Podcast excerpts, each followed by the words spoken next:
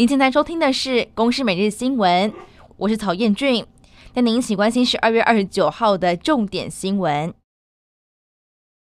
总统蔡英文在二十七号宣布，义务役将恢复一年一期，并喊话备战才能够避战，能战才能止战。而行政院会在今天正式核定并公告恢复兵役的一年方案，相关方案送交立法院查照，预估明天列入到院会报告事项。而至于在替代役的方面，内政部指出，配合民防训练，所以在九十四年次之后的替代役役男，依专长分为防灾救护等四大编组，申请服替代役也需要符合家庭和宗教等因素。替代役将比照常备役，将役期恢复成一年，调整薪资以符合兵役公平。以宗教因素申请服替代役，役期则调整为一年两个月。两岸情势严峻。美国政府通知国会，将对台出售陆上机动布雷系统，总价值约一点八亿美元。而外交部对此表达高度欢迎，并感谢美国政府依照《台湾关系法》和六项保证，落实对台湾的安全承诺。政府今年超征四千五百亿，是不是会还税于民，引发了各界关注。国民党立院党团再一次呼吁政府，除了要还税于民之外，超收的税收应该是要用来填补健保亏损。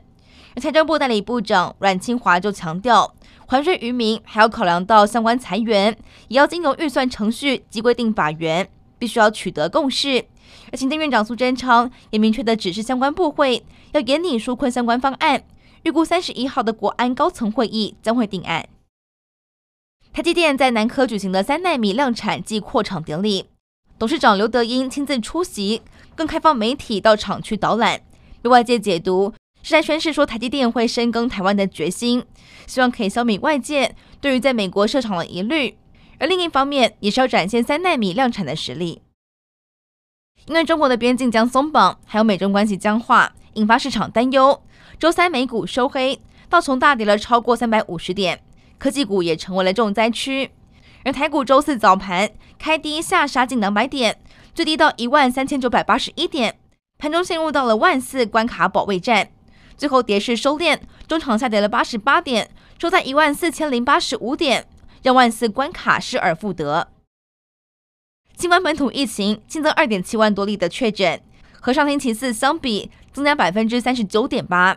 从明年元旦开始，不具有健保身份的非本国籍人士在台期间，如果确诊新冠肺炎，隔离治疗费用必须由确诊者自付。而除此之外，有鉴于中国的疫情爆发，当局却大开边境。指挥中心宣布，元旦开始，从中国入境台湾的旅客，机场采唾液 PCR，并配合七天的自主防疫及自我筛检。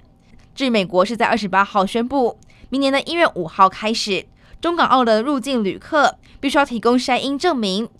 中国外交部就表示，防疫政策在换挡当中，个别的西方媒体刻意炒作，完全双标。以上内容由公司新闻制作，感谢您的收听。